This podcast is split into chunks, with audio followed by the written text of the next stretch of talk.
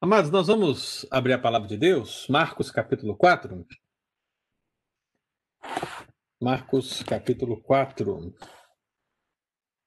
Nós hoje vamos dar prosseguimento ao estudo sobre Satanás, terceira parte. E a gente vai iniciar aqui através de Marcos 4. Antes da gente fazer a leitura do texto, queria só lembrar os amados irmãos que dentro da estrutura da angelologia bíblica, a gente viu sobre a natureza angelical, e estamos aí no final da segunda parte dessa série que fala da organização angelical, e depois de falarmos dos anjos enquanto organizados, falamos de Miguel enquanto arcanjo, falamos de Gabriel enquanto a sua posição especial, querubins e serafins. Estamos agora falando de Satanás, enquanto o terceiro anjo citado nominalmente pela Bíblia. E o seu nome é apresentado aqui nesse termo Satã. Satã do hebraico, diabo do grego. O mesmo significado. Adversário, acusador, aquele que se opõe. E lembrando sempre, meu amado, que nem sempre na Bíblia todo Satanás é o Satanás. Guarde sempre isso no seu coração, né? Porque esse é um ensino é, precioso. O termo muitas vezes é utilizado até mesmo em relação a anjos eleitos e até mesmo em relação ao anjo do Senhor, que é a, uma pré-aparição de Cristo no Antigo Testamento. Né? Então, o Satanás, enquanto adversário espiritual, o anjo caído, o líder dos demônios, é o Beuzebu, né? aquele que é conhecido por muitos como Lúcifer, termo que não aparece na Bíblia, mas que adiante nós vamos comentar acerca dele, é justamente sobre esse que nós temos estudado e vimos que em termos de adversário, Satanás é o adversário que levanta suspeitas, Satanás é o adversário que incita ao erro, Satanás é o adversário em Judas, Satanás é o adversário dos discípulos. E fechamos aqui. E hoje, irmãos, nós vamos iniciar essa série aqui sobre Satanás, trabalhando Satanás como adversário do reino de Deus. Porque é nesse sentido que ele é apresentado também no contexto bíblico. Então, aqui em Marcos capítulo 4, Marcos 4, nós temos aqui o contexto das parábolas do reino, e no versículo 4, acerca da parábola do semeador, ou para alguns, né, a parábola do solo, mas, em via de regra, nós temos aqui as parábolas do reino, ou seja, o ensino de Cristo, o ensino prático de Cristo sobre a plantação, a consolidação, a extensão, o crescimento do reino de Deus. E para falar sobre isso, o Senhor usou muitas parábolas. A gente conhece a parábola do, do joio, do trigo, a parábola do grão de mostarda, e agora você tem também a parábola do semeador. E aqui em Marcos 4, versículo 4, o que que o Senhor coloca para nós? Nesse contexto das parábolas do reino de Deus. Portanto, o Senhor está falando do reino de Deus. O que ele diz? O semeador saiu a semear. E ao semear, versículo 4, uma parte dessa semente caiu à beira do caminho, e vieram as aves e a comeram. Aí você salta para o versículo 15 porque graças a Deus o Senhor interpretou essa parábola. Então a gente não precisa viajar na maionese. Ele mesmo interpretou. E lá no versículo 15 o que se diz? A palavra de Deus declara: São estes os da beira do caminho, onde a palavra é semeada. E enquanto a ouvem, logo vem Satanás e tira a palavra semeada neles. Mamado, eu acho que não há nada mais prático para nós aqui em termos de estudarmos acerca do significado de adversário, significado de Satanás, do que essa ação propriamente dita. Que afinal de contas eu acho que ela é, no sentido prático e experimentado por cada um de nós, a mais verdadeira possível. Nós vivenciamos isso na igreja, talvez você vivenciou isso em algum momento da sua vida. Né? Eu vivenciei isso. Muitas pessoas citam essa situação. E o que ela revela? Ela revela, ela revela o aspecto mais prático da igreja. A igreja existe, preste bastante atenção, irmão. A igreja existe para adorar a Deus. Essa é a razão última dela, ou a razão primeira dela. A igreja existe para promover a comunhão dos seus membros. Isso é um fato também, porque nós somos uma família, nós somos um corpo. Então, é, estreitar os laços de comunhão é muito importante. Agora, a igreja também existe a fim de anunciar o evangelho do Senhor. A igreja existe para evangelizar. A igreja existe para fazer sua missão, cumprir aquilo que o Senhor requer dela. E isso, meu amado, envolve a transmissão genuína, fiel da palavra de Deus. Então, meu amado, não há nada mais comum na igreja do que o anúncio da palavra de Deus. Você vai no culto, a palavra de Deus, ela precisa ser pregada. Você vai num grupo pequeno, a palavra de Deus precisa ser pregada. Você vai cantar um louvor, olha, a palavra de Deus precisa estar nessas canções. Tudo que nós vamos fazer, aconselhamentos, a palavra de Deus é sempre o ato pela qual a igreja sai a semear. É, eu sei que a interpretação da parábola, e os teólogos gostam de conflitar um pouco sobre essa questão, mas eu não vejo motivo para tal, porque seja Jesus o semeador da parábola, ou seja a igreja, a verdade é que tanto um como o outro são verdades dentro do ensino maior da Escritura. Então, se Cristo é que sai semear na parábola, nós, como representantes de Cristo, saímos a semear no lugar dele, agora. Então, meu querido, não há nenhum conflito nesse sentido. Mas tem gente que gosta de conflitar. A grande verdade é que nós temos essa missão agora de anunciar a palavra, de pregar a palavra. E, meu amado, a Bíblia diz que a palavra de Deus não volta vazia. A gente gosta de repetir isso, não é verdade? A gente lança e ela não volta vazia.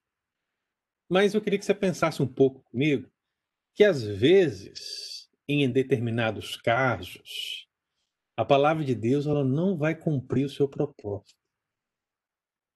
Por que ela não vai cumprir o seu propósito em uma determinada situação, um determinado tempo, um determinado momento? Porque nós estamos falando de pessoas que permanecerão no seu pecado. Pessoas cuja palavra não as transformará. Pessoas que ouvirão a palavra de Deus. Ouvirão até muitas vezes. Na verdade, são pessoas que às vezes estão até na igreja pregando essa palavra. Mas a palavra de Deus está nas suas mentes, a palavra de Deus está nas suas bocas. Talvez a palavra de Deus está na sua casa, estampada em muitas situações, mas a palavra de Deus não está em seus corações. A palavra de Deus não produziu mudança. A, a, palavra de Deus não produziu regeneração através do Espírito Santo. A palavra de Deus não mudou essas pessoas. E, meu amado, essa ação, muitas vezes, vai ser por causa de Satanás. A própria parábola coloca várias circunstâncias, mas eu não quero falar das outras circunstâncias, eu quero falar da circunstância qual é o nosso objeto de estudo aqui que é a ação satânica. O adversário é o adversário da transmissão da palavra. Ele é adversário do reino de Deus porque a semente que vai germinar, que vai produzir a 100 por um, que vai crescer, se tornar uma grande árvore, que vai estender os seus galhos por todo o mundo, essa semente, meu irmão, essencialmente é a palavra. E ele vai se levantar contra a palavra de Deus. Ele vai tentar deturpar a palavra de Deus. Ele vai tentar levantar falácias sobre a palavra de Deus, sofismas da palavra de Deus. Ele vai tentar, com todas as suas artimanhas, fazer com que essa palavra se torne cada vez mais nula diante da humanidade, diante da sociedade, diante das pessoas. Eu não sei se você observa isso, mas parece realmente que há um movimento mundial né, contra o cristianismo. E por quê? Porque o cristianismo é detetor da palavra de Deus. E meu irmão, eu acho que você se lembra das palavras de Paulo em Romanos capítulo 10. O que, que ele diz? A fé vem pelo ouvir. A fé, algumas traduções falam ouvir, né? Outras traduções falam a fé vem pela pregação. E a pregação de quê?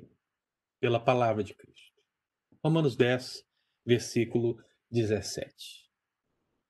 Todo o projeto, todo o plano de Deus salvífico tem como ação máxima a ação do Espírito Santo regenerando o pecador.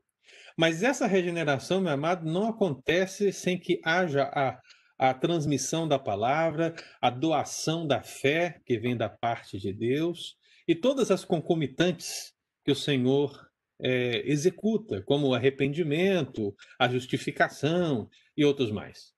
A grande verdade é que nesse processo de salvação, meu amado, o diabo está atento. E como inimigo invisível, meu amado, lá na igreja, no momento que nós pregamos a palavra de Deus, ele está agindo junto com seus demônios. No mundo, no momento que nós pregamos a palavra de Deus, ele está agindo em colônia com seus demônios. No momento que nós estamos pregando a palavra de Deus na nossa casa, ele está agindo em colônia com seus súditos, os súditos do reino das trevas, para promover que a semente que está sendo é, semeada não cresça, não produza, mas morra nesse caminho. É justamente isso que o texto quer dizer quando fala: logo vem Satanás e tira a palavra semeada neles. Não é todos os casos, viu, meu irmão? Mas em muitos casos será dessa maneira. Então o diabo, ele, ele realmente está exercendo, e eu acho que esse princípio da batalha espiritual, meu amado, é o princípio da batalha espiritual que nós devemos mais reconhecer, que é esse da palavra.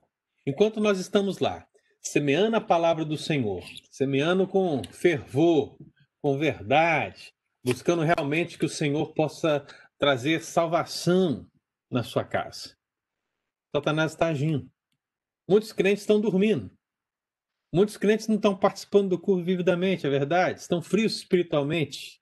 Mas uma, aqueles que têm uma consciência espiritual sabem que essa ação satânica está acontecendo no plano de fundo. É uma batalha espiritual.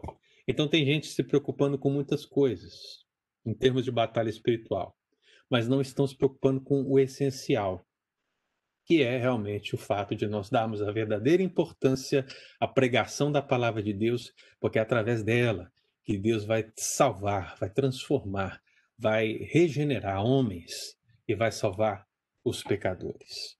Então, aqui na parábola, meu amado, nós temos essa primeira percepção de Satanás como adversário do reino de Deus, porque ele está atento à semeadura. Ele está atento ao serviço dos santos. Ele está atento ao ministério da igreja. E enquanto muitas vezes nós agimos quase que mecanicamente nos ministérios da igreja, e até mesmo ignorando o aspecto espiritual, porque muitas vezes somos tentados a agir mecanicamente dentro de uma estrutura, dentro da rotina e outras coisas mais, a coisa pode sair dessa esfera espiritual e se tornar como qualquer outra coisa, como o seu trabalho, por exemplo. Sabe aquela rotina que você tem no seu trabalho? Você acorda em tal horário, vai em tal horário, você tem aquela lista de tarefas a ser cumpridas, executadas, você já está acostumado com aquilo, então você executa, né? E, e, mas não há uma novidade, não há algo que impacta. E isso muitas vezes é levado para a igreja nesse contexto, né? Onde as pessoas elas não estão, bastante atenção. Opa! Olha que eu poderia dizer que isso é uma batalha espiritual aqui, irmão. Olha aí. Lembra daquele pastor que eu falei com os irmãos do, do demônio no computador? Essa é a hora, viu, irmão? Não, é só o suporte que caiu aqui. Então, assim, é, a gente precisa estar atento a essa realidade, irmão, antes de ficarmos nos preocupando com os aspectos mais grandiosos dessa revelação. Pessoal, como eu já mencionei para os amados irmãos, estão preocupados em determinar qual é o anjo que domina os Estados Unidos, quando na verdade deveriam estar preocupados com a pregação genuína da palavra de Deus para vencer o reino das trevas. Meu amado, as portas do reino, do inferno, das trevas, não prevalecerão contra o reino de Deus, contra a igreja do Senhor Jesus. Então, no momento que a igreja prega a palavra, pode ter certeza, esses que o diabo mantém cativos se não são eleitos, vão permanecer com seus corações endurecidos. Satanás continuará sua missão. Qual é a sua missão? Eu não sei se você lembra de um texto que nós já lemos aqui, 2 Coríntios 4,4.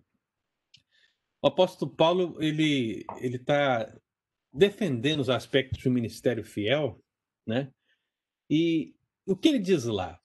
Ele diz que o Deus deste século cegou o entendimento dos incrédulos. Preste atenção, todo homem, todo homem, agora no aspecto geral, todo homem, por causa do seu pecado, ele é incrédulo por natureza. Ele é pecador por natureza. E quem o mantém nessa condição é o diabo. Ele cega e ele tenta iludi-lo de todas as maneiras possíveis para que ele permaneça assim. Mas, meu amado irmão, existe um grupo de pessoas que eu não sei quem são, você não sabe quem são, que estão no meio dessa geração de incrédulos e pecadores que Deus resolveu amar. Deus resolveu executar misericórdia. Deus resolveu salvar. Esses incrédulos, esses pecadores, esses que estão seguindo o curso deste mundo, muitas vezes, obedecendo Deus desse século, ao ouvirem a pregação da palavra de Deus, serão libertados poderosamente pelo Senhor e o diabo não pode fazer absolutamente nada. Ele pode até batalhar, pode haver uma guerra, pode haver uma dificuldade. Você pode sentir muitas vezes essa batalha acontecendo. Foi assim no meu caso, quando eu me converti, eu percebi esse processo Hoje eu olho para trás e percebo esse processo muito claramente de como essa libertação, né? Eu era um cativo realmente deste reino das trevas. Já realmente tinha um, um, um, um domínio sobre a minha vida e eu senti na minha vida, na minha experiência pessoal, como que uma libertação num processo onde Deus me chamava e o diabo me segurava. Deus me chamava e o diabo me segurava. Esse, e no final desse processo, quando realmente Deus, no dia que Deus determinou, quando Deus determinou, da maneira que Deus determinou, as correntes se romperam e eu fui liberto pelo Espírito Santo de Deus. Louvado seja o nome do Senhor. Talvez seja essa a sua experiência, talvez seja essa a experiência de muitos irmãos e irmãs que podem contar suas experiências nós vamos perceber justamente isso. Agora, o que nós sabemos, meu amado, é que a grande parte das pessoas que não tem esse, essa libertação do Espírito Santo, elas ouvirão a palavra de Deus e a palavra de Deus não vai produzir nada nelas. Pode até produzir um aspecto moral, um respeito, pode produzir até é, um, um, sentido das pessoas para nossa, boa essa palavra. Mas, meu amado irmão, a palavra ela não alcança a mudança da vida. E isso é a sutileza de Satanás. Ele vai fazer de tudo, tanto no sentido de desmoralizar a palavra de Deus enquanto palavra de Deus, como no sentido de deturpar a palavra de Deus, como no sentido de levantar pastores, líderes, que, em sentido geral, vão tentar demonstrar uma linha da palavra que não é a linha verdadeira, mas é uma linha que vai à contramão do ensino da Escritura, e no meio de tudo isso com o objetivo de enganar, se possível, os eleitos do Senhor. Então fica aí a dica, meu amado irmão, sobre essa batalha espiritual muito importante. Então, se a fé vem pelo ouvir e ouvir a pregação, ouvir a palavra de Deus, fica certo que a estratégia satânica ela é perfeita, porque ele vai justamente onde é mais importante. E agora uma curiosidade, né, irmãos? Qual é o lado que as pessoas têm dado menos importância à igreja atual? Será que não é a palavra? Que as pessoas têm dado menos importância? Isso é muito problemático. Porque se formos colocar uma escala de prioridade na igreja, o que é mais importante na igreja, né, as pessoas podem até dizer palavra. Por princípios ensinados, por estrutura, por conhecimento, mas a grande verdade é que, na prática, meu amado, a primeira coisa a ser abandonada na vida de um crente é a palavra de Deus. É possível que ele cante e não tenha a palavra. É possível que ele pregue e não tenha a palavra. É possível que ele vá à igreja e não tenha a palavra. É possível que ele faça tudo e não tenha a palavra, não tenha amor pela palavra, não tenha zelo pela palavra, não tenha estudo pela palavra. E no momento que nós abandonamos a palavra, meu amado, nós estamos realmente cedendo às artimanhas das trevas, que deve estar aí fazendo um trabalho para que você abandone o que verdadeiramente é importante na sua vida espiritual. Então, eu acho que o nosso estudo de hoje vai apontar essa realidade. Pensar no, ad no adversário do reino de Deus não é pensar numa batalha de, de, de alcance mundial e, e, e, pessoas se levantando uma contra as outras, mas, meu amado, pensar na sutileza desse adversário em ir verdadeiramente no ponto. No ponto em questão. A história, e aí eu falo história com E, não com H, ela cita um dos personagens gregos é, mais capazes na batalha, né? Quem? Aquiles. Aquiles era poderoso nas suas batalhas. Aquiles era o soldado perfeito, em muitos termos. Mas, meu amado, qual, o que, qual é o princípio da história de Aquiles? Ele tinha um ponto em questão que fazia que toda essa força, toda essa estrutura, toda essa história caísse por terra, né? que é o seu tendão, o seu ponto fraco. Por isso que hoje nós usamos a expressão tendão de Aquiles se referindo ao ponto fraco das coisas. Meu amado irmão, o problema e a comparação com a igreja é que o diabo não vai no ponto fraco. Ele vai no ponto forte. E ele vai no ponto forte para torná-lo fraco. Portanto, meu amado, ponto forte da igreja é a sua palavra, a palavra de Cristo. E é ali, justamente ali, que ele inicia suas estratégias com o intuito de desmoronar o reino do Senhor. Então, tente, em tudo que você for imaginar, viver e experimentar acerca da igreja, lembrar que há uma, um adversário do reino.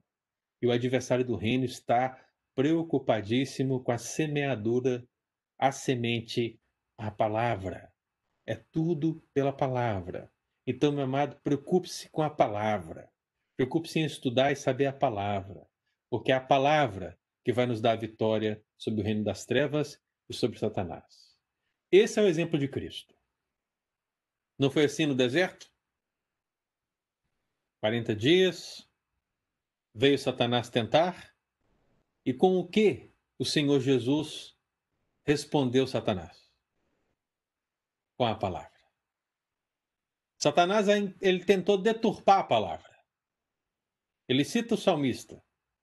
Ele diz a Jesus: Olha, mas o salmista diz que se você pular, os anjos te sustentarão. Veja que ele, ele distorce o ensino bíblico. Mas o Senhor, ele reitera o perfeito ensino bíblico e responde a Satanás e o vence no deserto.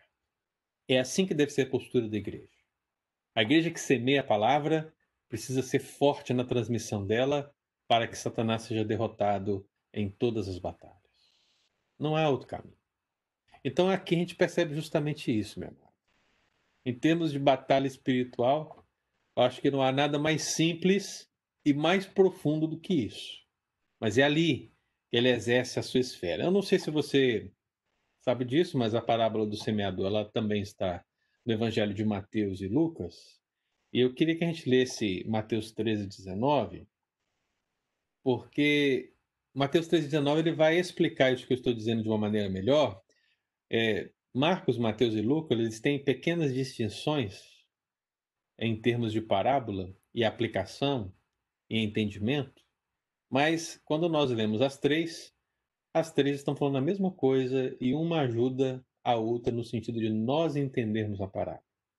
Então, tudo isso que eu falei com os amados irmãos a partir de Marcos 4, 4, 15, pode ser também elucidado aqui em Mateus 13, 19.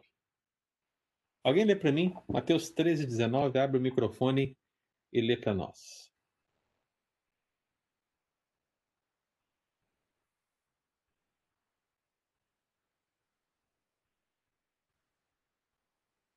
Todos os que ouvem a palavra do reino e não a compreendem, vem o maligno e arrebata o que lhes foi semeado no coração. Este é o que foi semeado à beira do caminho. Você percebe que ouvem a palavra e não compreendem. Né? Esse compreender né, não quer dizer, é, não, não diz respeito a uma palavra ininteligível. Não. A palavra, obviamente, é entendida dentro do dialeto. Eu estou falando em português, os irmãos estão ouvindo e estão entendendo o que eu estou falando. Né? Então, é óbvio que a pessoa, ao ler o texto bíblico, ela vai entender, ela vai compreender o que está escrito ali. A ideia de compreender aqui é de não se aplicar o princípio espiritual do texto bíblico, de não se renovar para a vida, de não se transformar a pessoa. Então a palavra ela ela lida no sentido apenas intelectual, não no sentido espiritual. E é aí muitas vezes que o liberalismo vai ganhar força. Né? Eu estudei com professores liberais, né? e em essência o professor liberal é aquele que vai tratar a palavra de Deus no sentido social, no sentido intelectual, no sentido histórico, mas ele nunca vai tratar a palavra no sentido espiritual, porque ela não é espiritual. Ela é um texto. Essa é sempre a palavra que é um texto. Então, quando você abre uma revista, o que, que tem lá? Tem um texto. Quando você abre um jornal, o que, que tem lá? Tem um texto. Quando você abre a sua caixa de e-mail, o que, que tem lá? Tem um texto. E o que, que tem na Bíblia? Um texto. Então, qual é a diferença de todos esses textos? Nenhuma. São palavras que precisam ser analisadas dentro dos seus contextos é, do autor, da história, do tempo, da época, mas que não tem nada a mais do que isso. Então, esse é o problema do liberalismo. Então, esse fato de não compreender significa realmente uma palavra que não transforma as pessoas. E eu sei que às vezes a gente usa esse texto para dizer a palavra de Deus não volta vazia. Mas eu estou dizendo para os amados irmãos que existem circunstâncias onde a palavra volta vazia. Não porque a palavra não é poderosa. Preste bastante atenção nisso, irmão. Não que a palavra de Deus né, não seja perfeita. Não. O problema não é a palavra. O problema é o solo. Okay? o problema é o solo. Esse solo, à beira do caminho, né, é engraçado porque no contexto palestino você não tem aquelas plantações igual nós temos hoje, essas vastas plantações. Não. Eles plantavam é, de uma maneira muito rude, eles é, na, nos caminhos tortos, nas áreas de morro e descida, né? Eles iam plantando nas áreas onde dava e eles iam fazendo trilhas. E à medida que eles vão passando por essas trilhas e vão pisando essas trilhas, vai se tornando ali um caminho, né? Então Jesus está falando algo de muito peculiar dos judeus, porque esses caminhos vão sendo criados como trilhas, e à medida que eles vão avançando pelas trilhas, indo em direção aos lugares da onde eles plantavam, as sementes iam caindo. E à medida que elas iam caindo, as pessoas que continuavam passando iam pisando, e as que sobravam, os pássaros vinham e comiam. E essas aves, irmãos, elas podem ser a representação clara e evidente de Satanás ou até mesmo dos demônios. Que afinal, o texto aqui de Mateus 13 fala: vem que o maligno, o maligno arrebata. E no texto de Marcos fala das aves. E em sentido bíblico geral, as aves elas são uma representação em alguns textos sobre as nações do mundo, em outros textos dos próprios inimigos de Deus. Então, dentro da parábola, o Senhor está interpretando o inimigo maior, Satanás, o maligno, como essas aves. E como está no plural, você pode colocar Satanás e os seus demônios. É todo mundo agindo para que a palavra de Deus não venha produzir mudança. Mas tem Lucas 8 também, né? O que, que diz lá Lucas 8, versículo 12? Pastor, a... pode fazer pergunta aí? Gente... Pode fazer, pode fazer.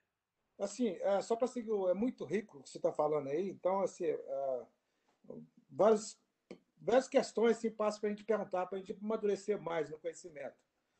Ah, essa passagem que você está falando sobre a, a palavra que foi semeada, no final da palavra, aí quando Jesus fala está sós com os discípulos, ele menciona ali uma coisa que ah, um texto trabalhou muito no, no, meu coração, no meu coração, que ele fala que, que muitos queriam ouvir o que eles estavam ouvindo e não puderam. Uhum.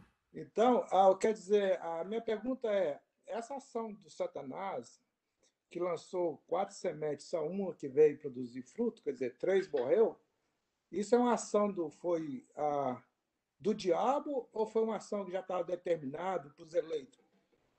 Uh, só queria entender assim sobre a ação do, do, do, diabo que mata a semente ou se isso aí é determinado já uma eleição de Deus que não era para aquelas pessoas. O que que tem assim? Eu queria compreender mais sobre sobre isso aí. Eu não sei eu, vejo, se...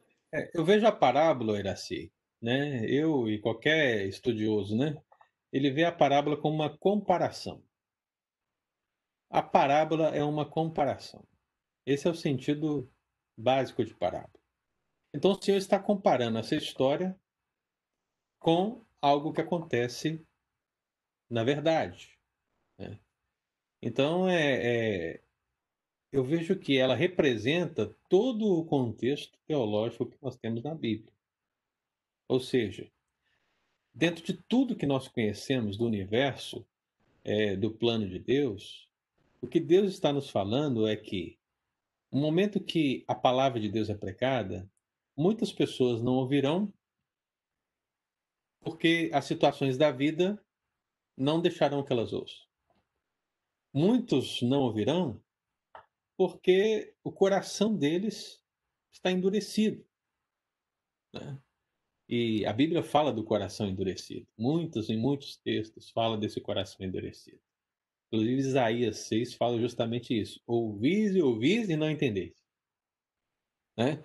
Então, por quê? Porque o coração está endurecido. E esse endurecimento vem do pecado, de Adão. E também há uma ação, uma batalha espiritual, onde o diabo vem e age para que a, a semente não germine. Nesse sentido, eu vejo que a ação do diabo ela pode ser tanto de manutenção daqueles que lhe pertencem, ou Dentro desse aspecto da eleição, aqueles que estão sobre seu pertencimento temporário, um determinado tempo vão perder essa, essa algema, porque o Senhor os libertará. Em essência, todos nós, Iraci, estamos presos, amarrados a, a esse reino das trevas. E aí, quando eu falo disso, eu falo agora em termos originais, lá no pecado em Adão. Então, todos nós estamos ali. Mas, uma vez que o Senhor resolveu salvar um povo para si, né, nós sabemos que o diabo vai tentar arrebatar toda a palavra de todos os homens e mulheres. Mas, em respeito àqueles que foram eleitos, aqueles que o Senhor vai chamar pela palavra de Deus, esses o diabo pode até tentar, mas ele não conseguirá é, fazer com que o Espírito Santo o salve. Né? Ele não vai impedir, ele pode até tentar, mas ele não conseguirá impedir que esses eleitos sejam chamados. Né? Isso a Bíblia chama de vocação eficaz. O que, que é, o que, que é vocação eficaz? Né? Uma vez que o Espírito Santo nos chama, o seu chamado é, a palavra, irresistível. Né? Eis que estou à porta e bar. Quando o Senhor abre a porta, meu irmão, meu irmão pode ter certeza absoluta. Se o Senhor bateu na porta, o Espírito Santo vai abrir e nós vamos cear com ele para sempre. Diga ali.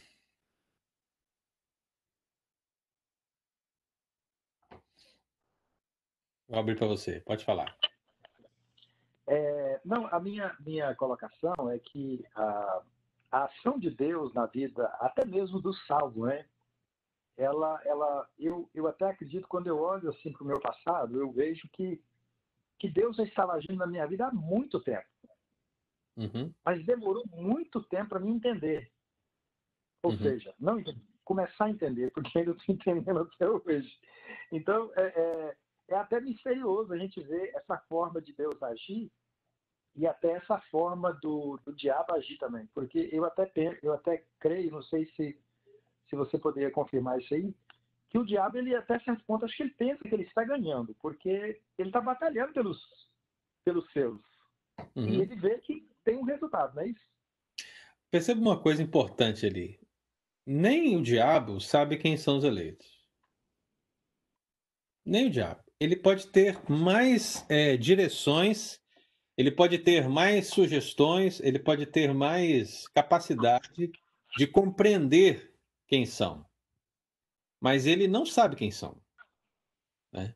Então você citou uma situação muito importante. À medida que Deus vai trabalhando, porque a maneira que Deus salva é um mistério. Né? É, no sentido prático, cada um tem uma experiência, mas biblicamente falando, a gente tem um modelo bem, bem claro e evidente. Mas no sentido prático, a gente percebe que às vezes essa salvação ela se dá é, de uma maneira única, né? Ou seja, Deus vem, vem e salva. A pessoa, talvez ela foi uma, uma, uma total transviada neste mundo e de repente nunca quis saber de Deus, nunca teve nenhuma experiência com Deus, nada, absolutamente nada. Ela era uma oposição clara e ferrenha e de repente vem Deus e salva. Exemplo, Paulo. né? Apesar de ser um religioso e ter todo o conhecimento da Escritura, né? ele perseguiu a igreja ferrenhamente. Veio Deus e pá! E salvou. Então você tem casos e casos, né? E tem pessoas que vão sendo salvas com o tempo. Você citou uma questão interessante, né? Eu me lembro que quando eu era mais adolescente, eu gostava de assistir aqueles desenhos bíblicos que passavam na TV. Eu achava legal, rapaz. Eu gostava de ver, assistir, né? E, e ouvir as palavras de Jesus e tal, aquela situação toda. Mas eu ouvia, mas assim, nunca tomei uma postura qualquer tipo de postura em termos de relação à igreja. Mas de alguma maneira aquilo já me incomodava, né? Então você percebe que realmente Deus vai trabalhando, mas não era aquele dia, o dia da minha salvação. O dia da minha salvação foi bem depois, né? lá em fevereiro de 2000 e, 1998, né? Foi lá naquele dia. Mas Deus foi trabalhando. Então você tem casos e casos. Dentro desse aspecto prático, né? que vão revelar um processo ou uma ação única. Em essência, em termos bíblicos, é uma ação única, mas temporalmente essa ação única talvez ela vai sendo trabalhada. E aí sim, o diabo ele pode, percebendo uma ação de Deus em preservar uma vida, em cuidar de uma vida, né?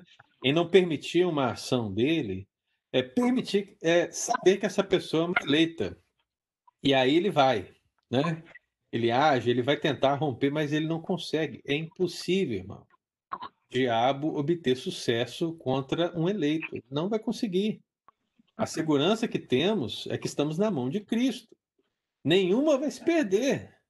Não é o que a Bíblia diz? Nenhuma vai se perder. Então, se nenhuma vai se perder, o diabo pode até tentar mas ele não vai conseguir. E aí você falou, às vezes ele pensa que está ganhando. Sim. E principalmente né, referente a esses que permanecem com seu coração endurecido, permanecem nos seus pecados, permanecem fazendo a sua vontade. Como disse o texto de 2 Coríntios, capítulo 4, versículo 4, é, o texto diz: para que ele não lhe resplandeça a luz do evangelho da glória de Cristo. Então, qual que é o objetivo de Satanás? O cegar o entendimento é isso, para que não lhes resplandeça a luz do evangelho de Cristo. E aí eu quero que você observe cegueira e luz nesse contexto. Porque o evangelho é luz. A cegueira é as trevas. Então, meu amado, só pode realmente ter a visão clara das coisas aquele que ouvir a palavra de Deus. Por isso que Satanás vai em cima da palavra com o intuito de batalhar para que ela não cumpra o seu propósito. Né? Então, a, essa comparação da parábola, Iraci, é, eu vejo que é, o Senhor coloca ela no sentido de mostrar as várias facetas da palavra em relação aos seres humanos e em relação aos seres angelicais. É isso que acontece. Ele só está querendo fazer essa comparação em termos gerais. Mas existe aquela semente e vai encontrar um solo produtivo. E esse solo produtivo, né? Esse coração não pode ser um coração pecador. Não pode ser um coração é, que está permanece nos seus pecados, que segue curso do Deus deste século. Não, esse coração ele tem que ser transformado. E é aí que Deus faz todo o processo. Né? Ele salva, ele transforma, dá um coração de carne, se torna um solo propício para a palavra e essa pessoa é salva e é batizada com o Espírito Santo. Pode falar, meu querido.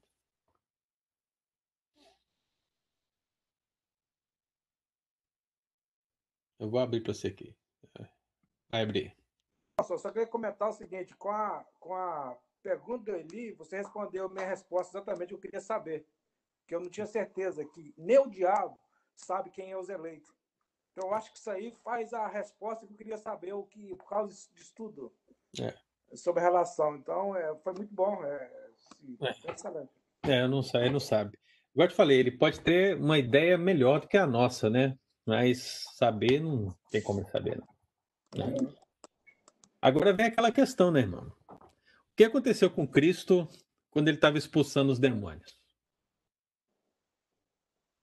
Os fariseus e saduceus chegaram e falaram o que para ele? Ah, você está expulsando através de Beuzebu. Lembra? E por que, que ele falou isso? Os fariseus estavam realmente no argumento de dizer que Satanás estava expulsando Satanás apenas para gerar um engano. Esse, esse, é o entendimento dos fariseus. Então, Satanás estava fazendo um showzinho, né, pirotécnico, onde ele expulsava ele mesmo para enganar as pessoas. E o que Cristo fala para eles? Ele diz: olha, se Satanás espere Satanás, dividido está contra si mesmo. Como, pois, subsistirá o seu reino? Você percebe que Cristo, então, ele fala do reino né, de Satanás, reino das trevas. Então, eu quero, o que eu quero dizer para você, irmão? Eu quero dizer o seguinte: não há divisão no reino das trevas contra a igreja do Senhor. O reino das trevas está plenamente unido para destruir as vidas, para manter as vidas nos seus pecados para manter os incrédulos descrentes, para que o evangelho não resplandeça a luz de Cristo. Esse é o reino das trevas. É a palavra de Jesus. Não há divisão no reino das trevas. Agora, quando nós falamos do reino de Deus, quando nós pensamos na igreja. Ai, meu amado irmão. O que, que a gente encontra? Uma via de regra. Divisões. Né? Divisões, grupinhos, né?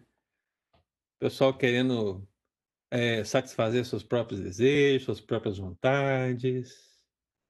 E aí, meu amado irmão, que a gente perde. A gente pede para o adversário. Enquanto o diabo, Satanás, o grande adversário, e os seus demônios não possuem qualquer tipo de divisão não há luta, não há peleja. Eu quero ser maior. É? Não, não há. Satanás não espelha Satanás, meu irmão. Satanás tem um objetivo, seus demônios têm um objetivo ao lado dele: destruir o reino de Deus. Cumprir esse papel que nós já mencionamos de 2 Coríntios 4,4. E a igreja, meu irmão, está aí gastando tempo, aliás, perdendo tempo, com picuinhas, no sentido mais básico da palavra né? com picuinhas. São situações como essa que revelam ao nosso coração como estamos distantes de ser aquela igreja sem mácula perfeita, a igreja de Cristo Jesus. Como estamos distantes do propósito do Senhor de sermos uma igreja verdadeiramente missionária, no sentido da palavra, e lutarmos por essa missão. Quem falou? É o Cacheta. Cacheta, diga, meu irmão é, um, uma pergunta e comentário ao mesmo tempo, né? nem sei se é pergunta, mas ah, nós, a partir do momento que nós somos é, revelados, que a, Jesus se revelou por nós, eu acredito que, que Satanás já não tem mais o poder para poder dominar a minha vida.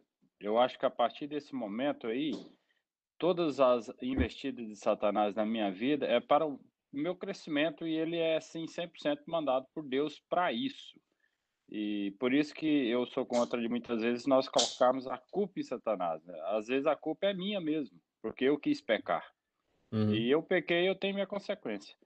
Então, Sim. eu acho que Satanás ele ele atenta os filhos de Deus, é, mandado por Deus para crescimento nosso.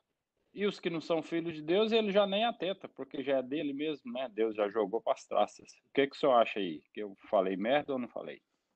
Não, você não falou, não. Pode ficar tranquilo, eu entendi o seu lado, né? Eu vejo o seguinte, é... Cacheta. Toda ação diabólica é, direcionada à igreja, em última instância, sendo permitida por Deus, porque ela é sempre permitida por Deus, ela de alguma maneira vai produzir em nós crescimento, vai produzir amadurecimento, vai produzir. Precisa, né? Precisa produzir isso em nós. Mas o que via de regra acontece são derrotas dos crentes.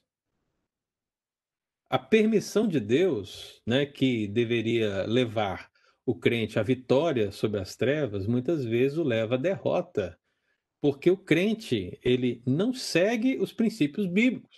Vou dar um exemplo. Quando o apóstolo Paulo fala assim, é, não se põe o sol sobre a vossa ira. E depois ele diz, nem deis lugar ao diabo. É óbvio que esse dar lugar ao diabo está é, ligado ao não colocar o sol sobre a ira. Então, assim, muitas vezes o Senhor vai permitir circunstâncias onde eu preciso exercitar a longanimidade e não colocar o sol sobre a minha ira. Mas o que acontece muitas vezes é que, por causa das minhas fragilidades, por causa do meu pecado, por causa de várias circunstâncias, eu peco. E eu faço isso. E quando eu faço isso, eu estou dando lugar ao diabo. Então eu fui derrotado naquele momento. A tentação é também um modelo. Deus permite, dentro do universo de tentações, algumas tentações vêm diretas do diabo. Né? E o diabo muitas vezes vai nos tentar nos outros campos, nos campos de nossa maior fragilidade. E ele vem e tenta, e Deus permite para que nós tenhamos a vitória, sempre, o aprendizado né, e a vitória. Mas o que acontece, via de regra, também é que nós caímos na tentação. Pecamos. E havia a possibilidade real de você não cair, porque você tem o Espírito Santo de Deus na sua vida. Você pode vencer a tentação, mas você cai, você perde, a consequência do seu pecado fica, é o que a gente geralmente fala na igreja, não é verdade? principalmente para aquelas pessoas que às vezes cometem pecados e que precisam ser disciplinadas na igreja, a gente fala para ela: olha, Deus perdoa, mas a consequência do pecado fica. E ela realmente fica. Então eu percebo que, em, em suma, Cacheta, que você disse é uma verdade. As pessoas que não pertencem a Cristo, notadamente, como eu disse 2 Coríntios 4,4, o diabo as mantém assim as mantém afastadas, as mantém no curso deste mundo, as mantém fazendo o que desagrada ao Senhor.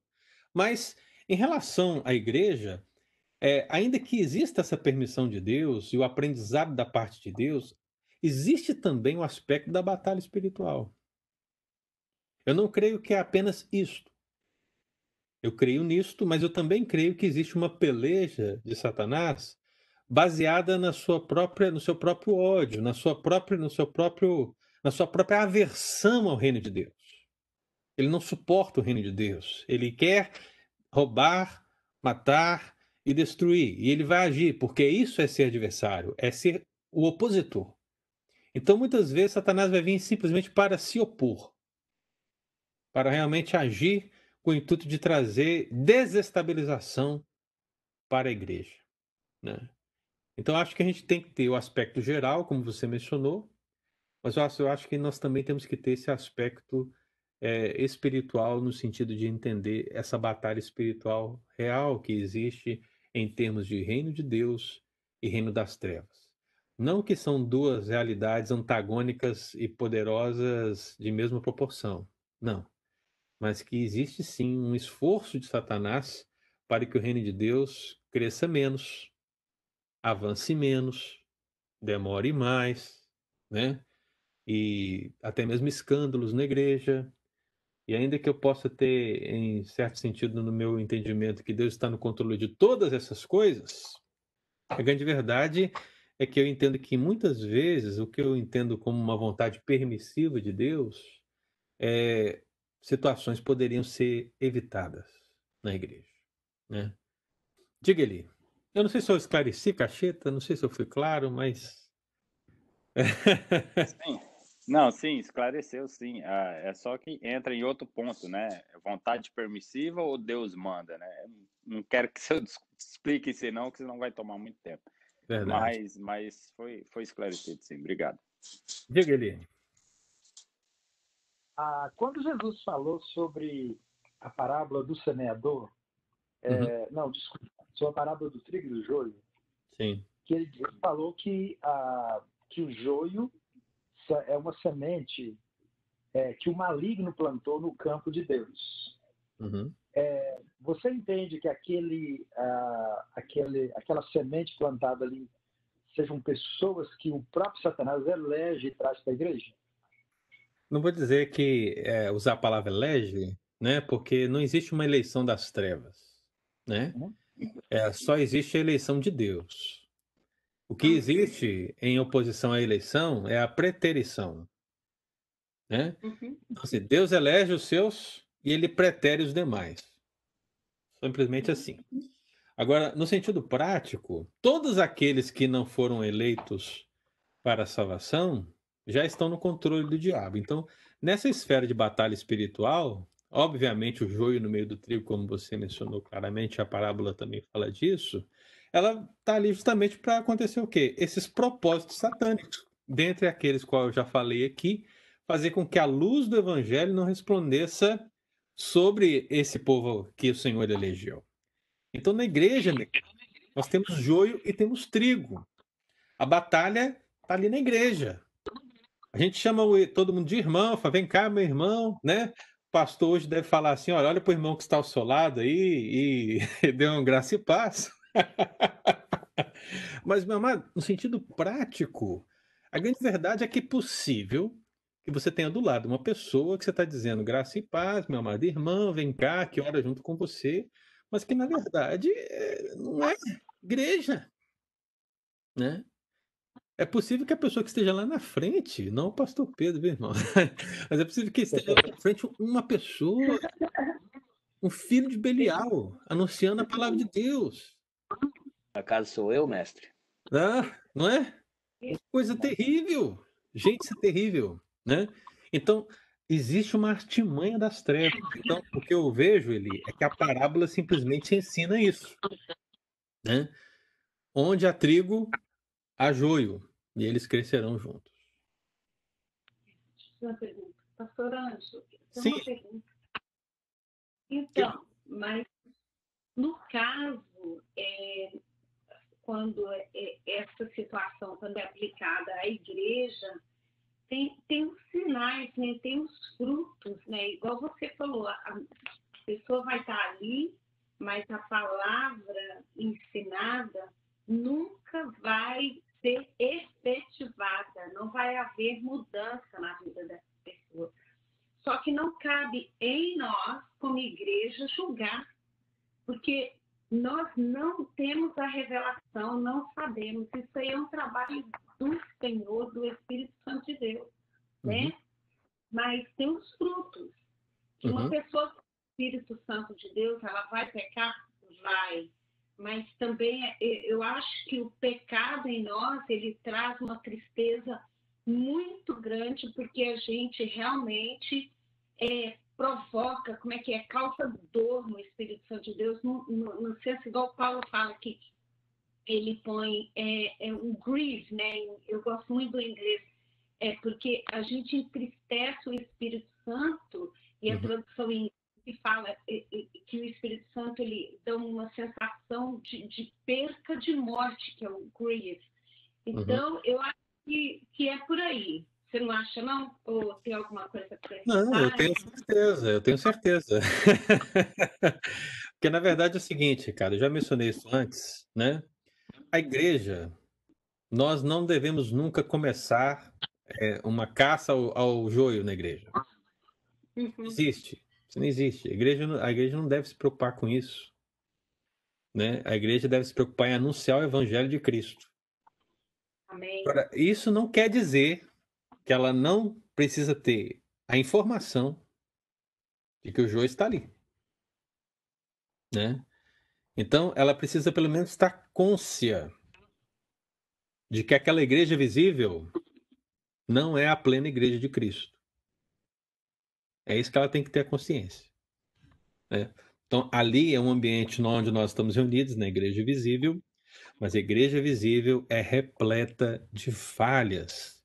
E essas falhas estão ali. Por quê?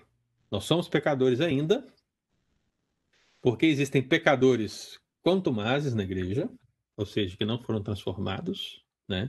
que é o joio, porque Satanás ele anda no meio da igreja também agindo, porque o mundo entra dentro da igreja. Então você tem várias circunstâncias. E isso que eu estou mencionando é simplesmente no fato de alertar que a igreja não é um campo florido de, de verdades absolutas, onde todo mundo é perfeito, né, e a coisa vai fluir naturalmente. Não. Não é assim. Eu acho que todo esse ensinamento só vai nos provar que a igreja é campo de batalha. Ainda que seja lugar de adoração, ainda que seja lugar de comunhão, ainda que seja lugar de evangelização, não se esqueça, é campo de batalha. Então, essa informação o crente tem que ter dentro dele. E ele tem que viver, viver a sua vida cristã, né? Na, na melhor expressão possível como disse o presbítero Cacheta mencionando, né? Se ele tem, se ele tiver a postura de imaginar que qualquer ação permitida de Deus na vida dele, por parte do diabo, virá com o intuito de torná-lo mais forte, né? Virá com o intuito de trazê-lo aprendizados, ensinamentos, e ele realmente lutar para que isso seja uma constante na sua vida, meu amado irmão, a igreja vai ser muito melhor do que ela é hoje. Uhum. Mas o problema é que a igreja não, não, não quer batalhar. A igreja ela quer ficar sentada no acampamento e que outros pelejem por ela. A igreja não aprende, né? Qualquer tentação, qualquer tribulação, qualquer dificuldade é suficiente para a pessoa dizer o quê? Ah, eu vou sair da igreja. Entendeu? Gente, isso é, é, é, um aspecto mais prático, né? Mas é justamente isso que acontece. Toda ação tem o objetivo de afastar a pessoa do lugar onde ela vai ouvir a palavra. Esse é o fato. No meio de todas as dificuldades, ali ainda é pregada a palavra de Deus. Né? Então, é, isso acontecia muito comigo na igreja, né? Às vezes aparecia uma pessoa lá, não, pastor, um tempão que não veio, mas que bom que você veio hoje. Porque hoje você ouviu a palavra de Deus, né? Hoje você esteve aqui, hoje você ouviu. Então, assim, nós temos que entender que o aspecto principal dessa relação do adversário do reino de Deus é que ele quer impedir a palavra. Eu não sei quem é eleito, eu não sei quem é o povo de Deus, pode ser esse, pode ser aquele, pode ser eu, como pregador, eu prego a palavra crendo que o Espírito Santo vai salvar, né? crendo que o Espírito Santo vai chamar. Tem que ser assim no nosso coração sempre. Nunca é, é, fazendo qualquer pré-julgamento sobre esse ou sobre aquele, mas pregando indistintamente, em qualquer lugar, em qualquer circunstância, crendo na ação poderosa do Espírito Santo de Deus. Mas muitas vezes as pessoas elas estão muito fracas para batalhar, para entender essa batalha. Qualquer circunstância, irmãos, eu fico pensando em Isaías que foi cerrado pelo meio. Pelo amor de Deus, irmãos. Eu fico pensando nos crentes do primeiro, segundo, terceiro séculos que morreram nas arenas, sabe? É, pisoteado por animais, comidos por animais,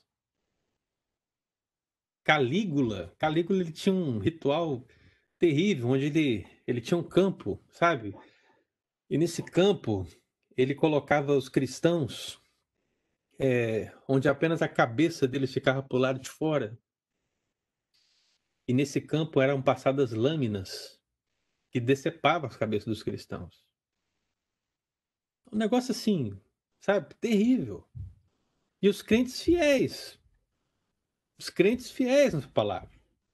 Fiéis ao Senhor Jesus. E não é só nesse aspecto.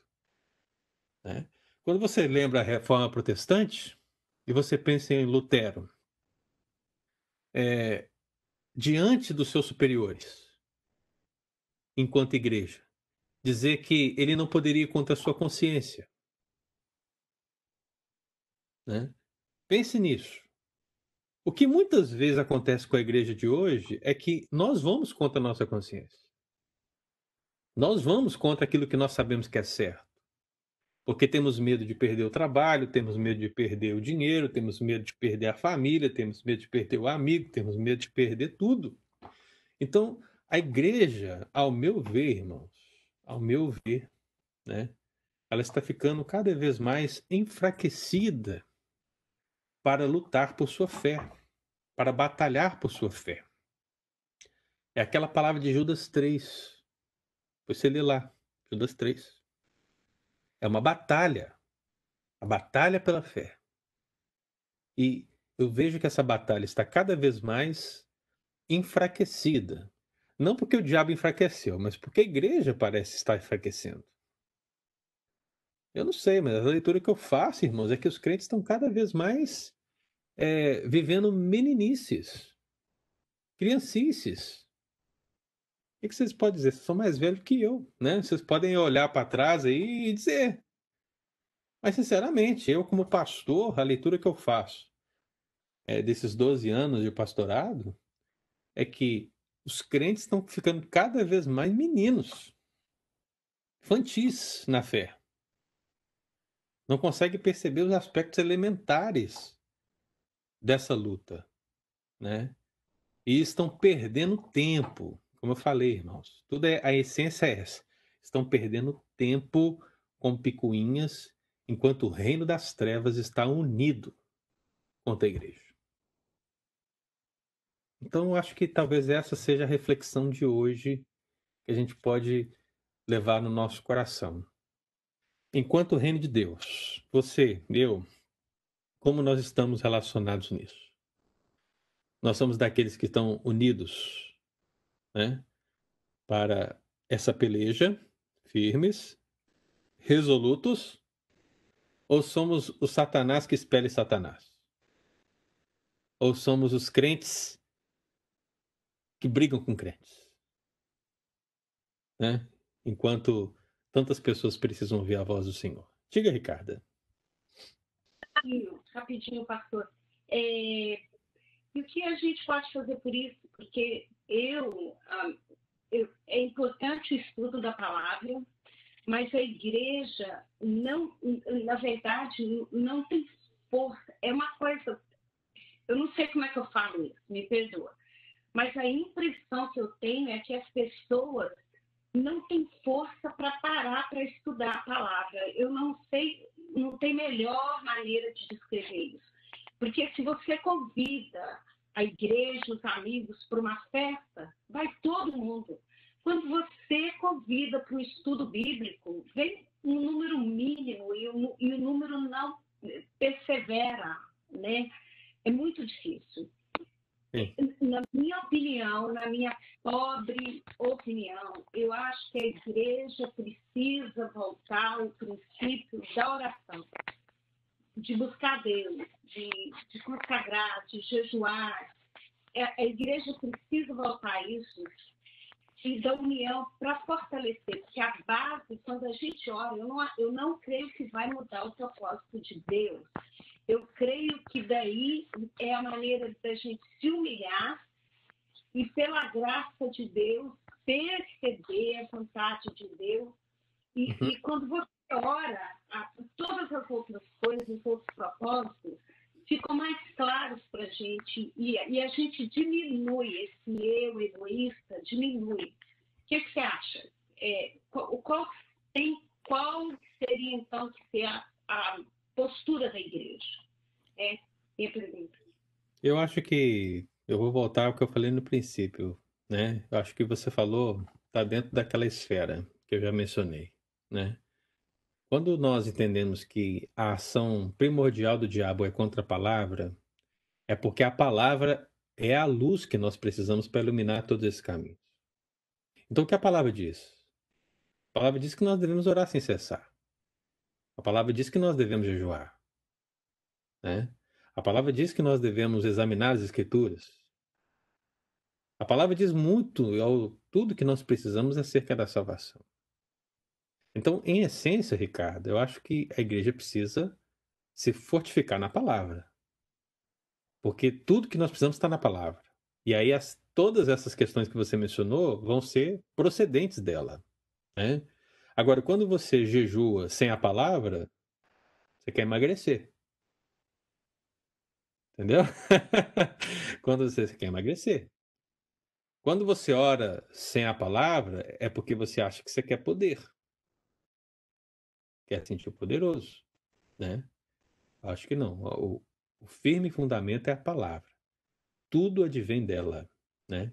Então, se a igreja realmente entender que o alvo de Satanás, em termos de palavra, representado na palavra, né, representado na, na parábola do semeador, e entender, uma vez que ele quer tornar esse ponto fraco na igreja, se a igreja voltar a ter a palavra como seu ponto forte, nós estaremos prontos para tudo, né? Acho que é aí que está a questão. Tudo que Satanás tem feito pode ser levado a esse entendimento. Ele está enfraquecendo a palavra no meio da igreja. Está enfraquecendo. Você observa isso muito claramente quando as pessoas, no estudo da palavra, dizem assim: Ah, mas eu não concordo. Não tem nenhum problema discordar, viu, irmão? Sinceramente. Mas as pessoas, via de regra, dizem: Eu não concordo, não porque quem está ensinando ensinou errado, né? Mas porque vai contra o que elas querem. Né? E você sabe disso, eu sei disso, nós sabemos, a gente conhece a estrutura, a gente conhece o nosso entorno, a gente sabe dessas situações. Então as pessoas, elas não estão tornando a palavra de Deus realmente a lâmpada para os seus pés. Elas não querem isso. Elas querem porções da palavra. Querem porções. Elas querem ali um, uma coisa mais mística, né? E, e não é isso que a Bíblia diz. O caminho não é esse. Né? O caminho é apertado. Né? O caminho é difícil. Então você você receber a palavra de Deus vai significar mudança de atitude. Talvez você cresceu, viveu, experimentou toda uma realidade que você acha certa, mas a palavra de Deus vem e diz é errado. Então você se arrepende, porque a palavra de Deus diz que é errado. É isso. Essa transformação só é possível se o Espírito Santo agir. Então, ainda que nós possamos reconhecer na igreja essas pessoas, ainda que nós possamos perceber essas realidades, a grande verdade é que o Espírito Santo né, não vai agir em todos. A gente vai se esforçar, porque essa é a nossa missão. A nossa missão é essa: pregar o Evangelho. Então, o pregador vai fazer o possível para anunciar o Evangelho fielmente e da maneira mais clara possível mas a missão é do Espírito Santo convencer o pecador. Então eu cumpro a minha missão fielmente e eu tenho certeza que o Espírito Santo vai cumprir também. Enquanto nós vamos fazendo fielmente a obra, avançando contra o reino das trevas, nós podemos ficar tranquilos, que o Senhor vai cumprir o seu propósito. Apesar de toda a tribulação, apesar de todas as dificuldades, apesar das pessoas se levantar na igreja e dizer, olha, ah, não concordo. Apesar da pessoa virar e falar assim, ah, eu estou saindo da igreja, né? Porque eu quero uma outra coisa, né? Apesar das pessoas abandonarem a fé porque um presbítero ou um pastor chegou e disse: meu irmão, arrependa-se. Irmão, isso é um cúmulo do absurdo. Isso é o um cúmulo. Para mim, isso é o cúmulo. Você chegar para um crente e falar: meu querido, você pecou. Você precisa se arrepender.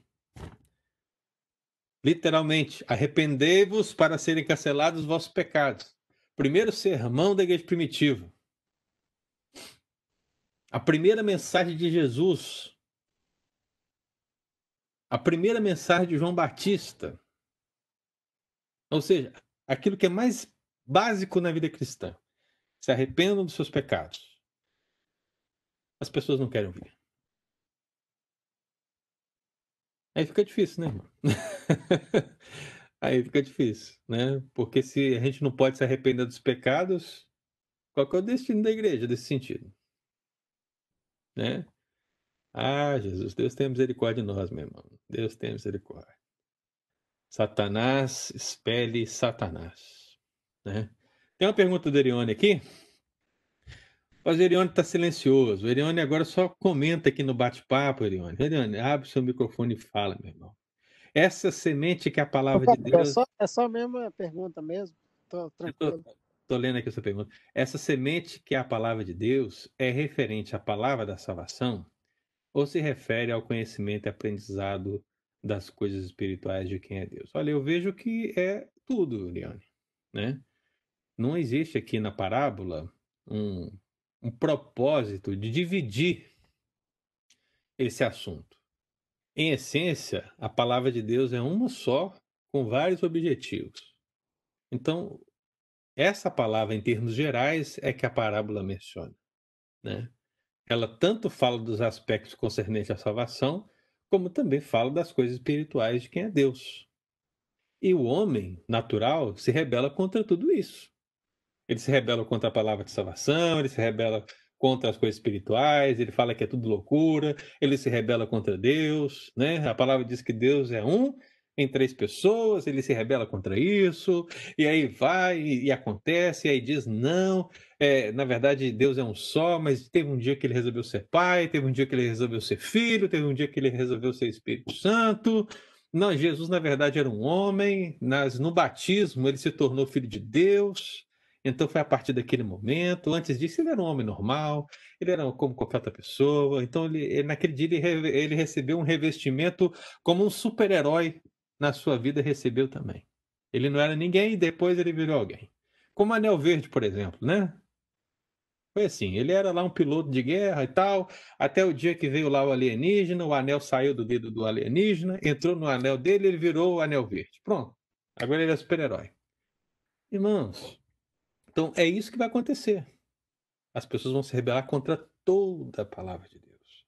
Tudo isso é loucura. Tudo isso é, são escritos humanos. Tudo isso é, não procede de Deus.